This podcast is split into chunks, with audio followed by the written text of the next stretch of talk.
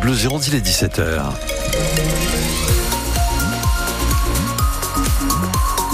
À 17h, ce sont les infos de Stéphanie Brossard. Bonsoir Stéphanie. Et bonsoir Dominique Bordeaux, bonsoir à tous. Sur euh, les routes de Gironde, eh bien ça roule pas trop mal finalement. Non, bien sûr, il y a toujours cette coupure de la rocade euh, en raison de, du mouvement des agriculteurs. On va y revenir largement dans un instant entre les sorties 26 et 27. Vous avez pas mal de monde sur la rocade intérieure avant d'arriver au pont d'Aquitaine et pour franchir le pont d'Aquitaine. C'est là que c'est le plus compliqué actuellement. Euh, partout ailleurs, on peut effectivement parler d'un trafic relativement fluide. Pour la météo, Stéphanie. Ambiance brumeuse encore cet après-midi, cette nuit, mais aussi demain matin. On devrait retrouver un soleil généreux demain après-midi. Il fera de 8 à 10 degrés pour les minimales, 14 à 15 degrés pour les maximales demain. Gabriel Attal est donc attendu au tournant. Le Premier ministre vient d'arriver en Haute-Garonne où il doit répondre à la colère paysanne dans les prochaines minutes.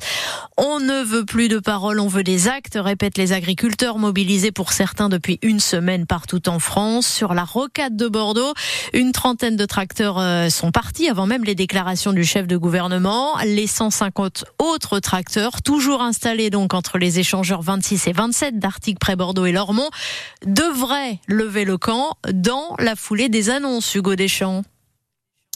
Oui, absolument. Le camp sera levé après les annonces, mais pour le moment, on attend. Certains sont autour du barbecue. Le feu n'est toujours pas éteint. D'autres sont accoudés au tracteur, prêts à monter dedans pour repartir derrière. Mais c'est vrai que, eh bien, ça se vide de plus en plus. On peut voir des engins avec le moteur allumé, prêts à quitter la rocade.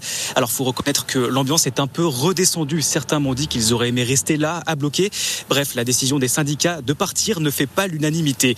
Ici, certains sont assis sur des bottes de paille, téléphone à la main pour scruter les annonces, et d'autres préfèrent ne même pas regarder car je cite, on s'attend à rien, ce sera de la politique et des éléments de langage, voilà ce que j'ai pu entendre, on ne s'attend pas à grand chose de concret. Mais l'idée ici, eh bien, c'est de temporiser, m'a expliqué Vincent Bougès, le président des jeunes agriculteurs de Gironde, attendre que le week-end passe pour voir ce qu'ils vont faire la semaine prochaine et certains pensent déjà monter à Paris pour aller protester directement devant Matignon. Hugo Deschamps sur la rocade de Bordeaux avec les agriculteurs girondins. En attendant Gabriel Attal, les tracteurs sont aussi arrivés au Touquet, ville de résidence d'Emmanuel Macron, mais aussi aux portes de Paris. Autre barrage en cours de notre région sur la 65 dans les Landes, la 89 en Dordogne ou la 62 à Agen.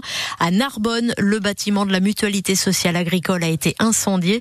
Vous avez toutes les infos sur cette mobilisation des agriculteurs sur francebleu.fr. Quant au festival de la BD d'Angoulême où nous sommes en direct jusqu'à 18h, il affiche sa solidarité avec les agriculteurs avec un dessin de Jules et d'un de ses personnages de Silex and the City sur la façade de l'hôtel de ville à Angoulême. On est à six mois pile de la cérémonie d'ouverture des Jeux de Paris et les Bleus du Hand n'ont pas remporté de trophée depuis 2021 et les JO de Tokyo. Ils sont ce soir en demi-finale de l'Euro. Ce sera tout à l'heure à 17h45 à Cologne et ils doivent passer l'obstacle de la Suède pour croire à une médaille. La Suède, pays le plus titré de l'Euro avec cinq victoires dont la dernière en 2022. Les boxers euh, accueillent eux les Spartiates Bordeaux, Marseille en Ligue Magnus de sur glace à partir de 20h15 à la patinoire dek.